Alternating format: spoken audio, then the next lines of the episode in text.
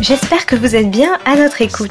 Notre lunchtime en anglais continue avec la chronique Breaking Glass de Dennis Bro.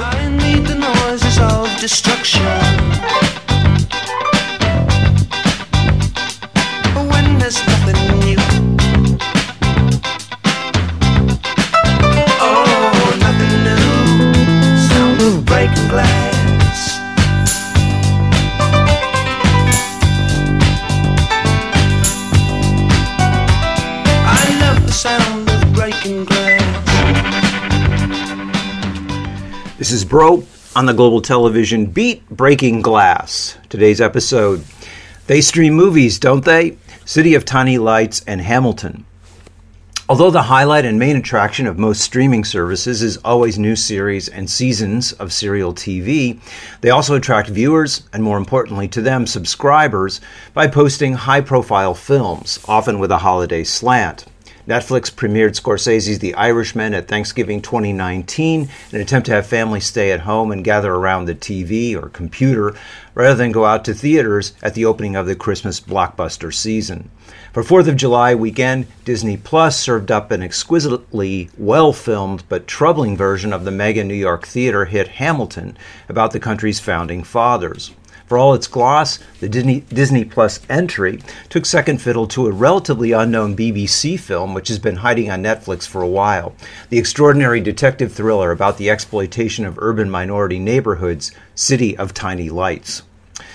In the latter, Tommy Akhtar, played by Riz Ahmed, is a two bit Pakistani private detective who knows his mixed Anglo Middle Eastern London neighborhood like the back of his hand. He's hired by a sex worker to find her coworker, and this begins a trail of death and destruction. The trail leads him to the local mullah and a Muslim group patrolling the streets, a real estate developer who he grew up with, an ex lover, also from his childhood, an intimidating American agent supposedly searching for terrorists, and the area's local drug dealers. All against the background of an attempt to modernize this turf Tommy loves and has inhabited all his life. The script is by Patrick Neate from his Edgar nominated novel, which he translates to the screen in a way that is pitch perfect. The direction stresses visually the ways the neon of the contemporary London scene is broken down and refracted rather than centralized, casting its eerie transmuted glow on all the inhabitants, continually washing them in a false light they must live under. The master text for this genre of political economic truth telling, couched in the detective thriller of film noir, is of course Chinatown.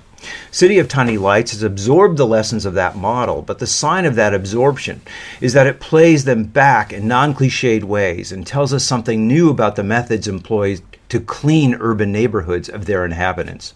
As with Chinatown, there's also a crossing of the political with the personal in a way that each interact to reinforce the villainy of the other. It's instructive in bringing to the fore the extraordinary accomplishment of this film to compare it to another film on the same theme, which remains at the level of a preachy thesis film, though its heart is in the right place.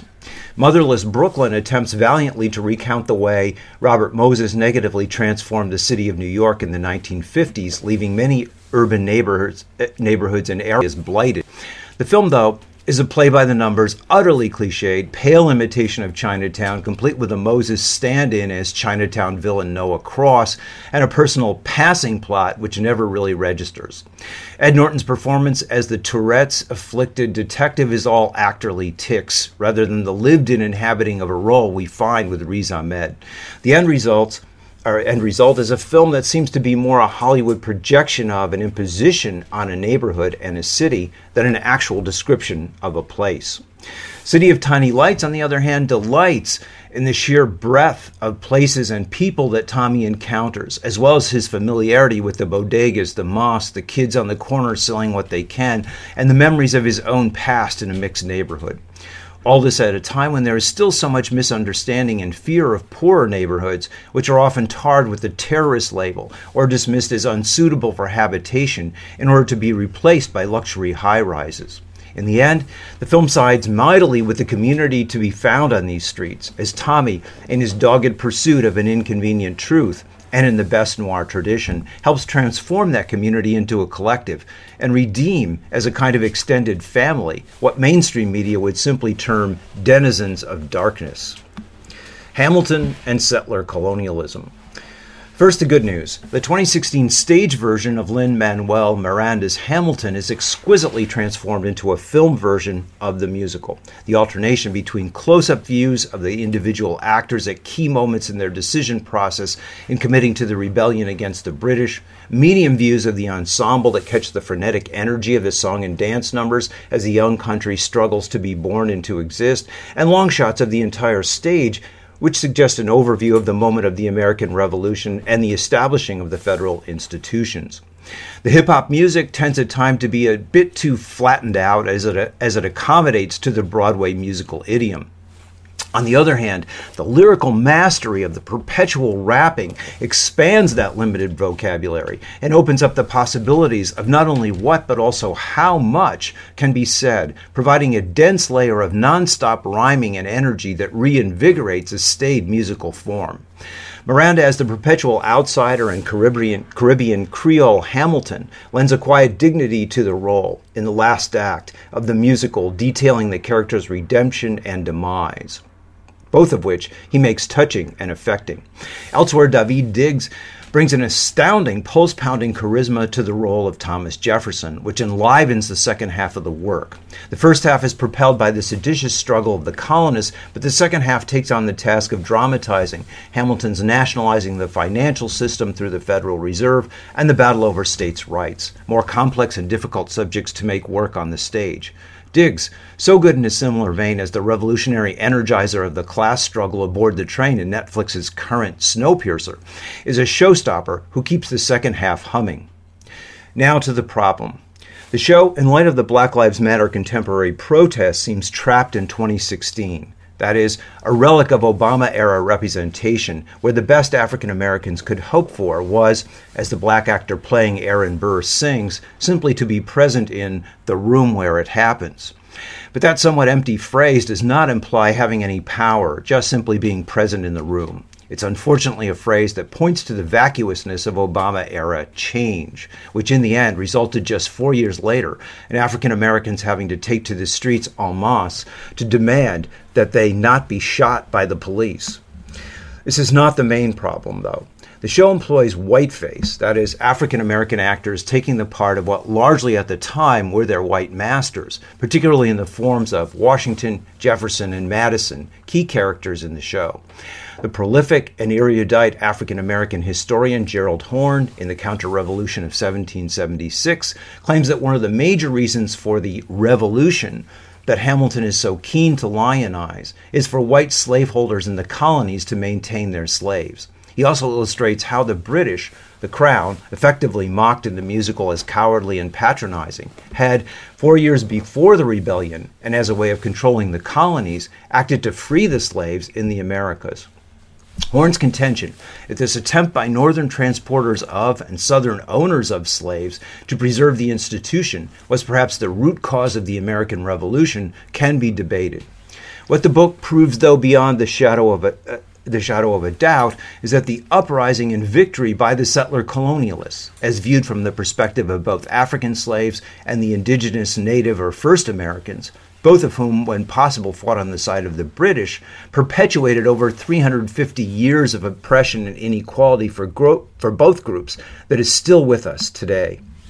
Hamilton is full of nasty asides about Jefferson being a slaveholder and immigrants being the ones who really know how to get the job done.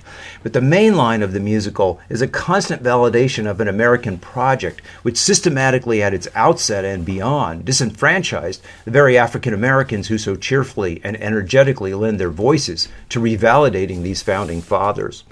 Thus, Washington's melancholy lament in One Last Time as he, repairs to, as he prepares to retire to Mount Vernon leaves out the fact that his luxurious retirement on the plantation is financed by the work of his slaves.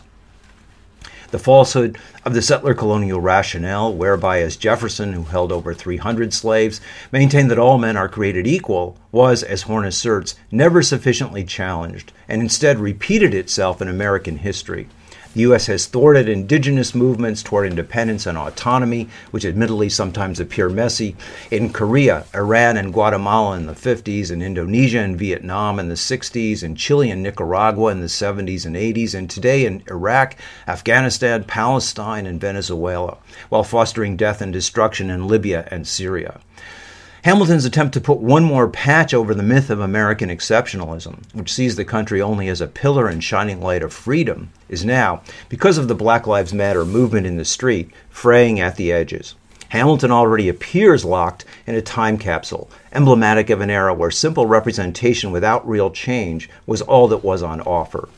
It's not enough to just be present in the room where it happens, to be simply a witness to as the black playwright August Wilson said about African American representation, a white culture whose thrust is to deny us our humanity, our own history, and our need to make our own investigations from the cultural ground on which we stand as black Americans. This is Broe on the Global Television Beat Breaking Glass. Oh, Broe is the author of Film Noir, American Workers and Postwar Hollywood, Class Crime and International Film Noir, and Maverick or How the West Was Lost. Is hyper-industrialism and television seriality the end of leisure and the birth of the binge?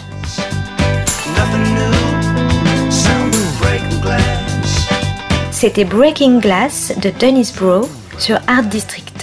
Très bonne suite de nos programmes, jazzistiques et artistiques, à notre écoute.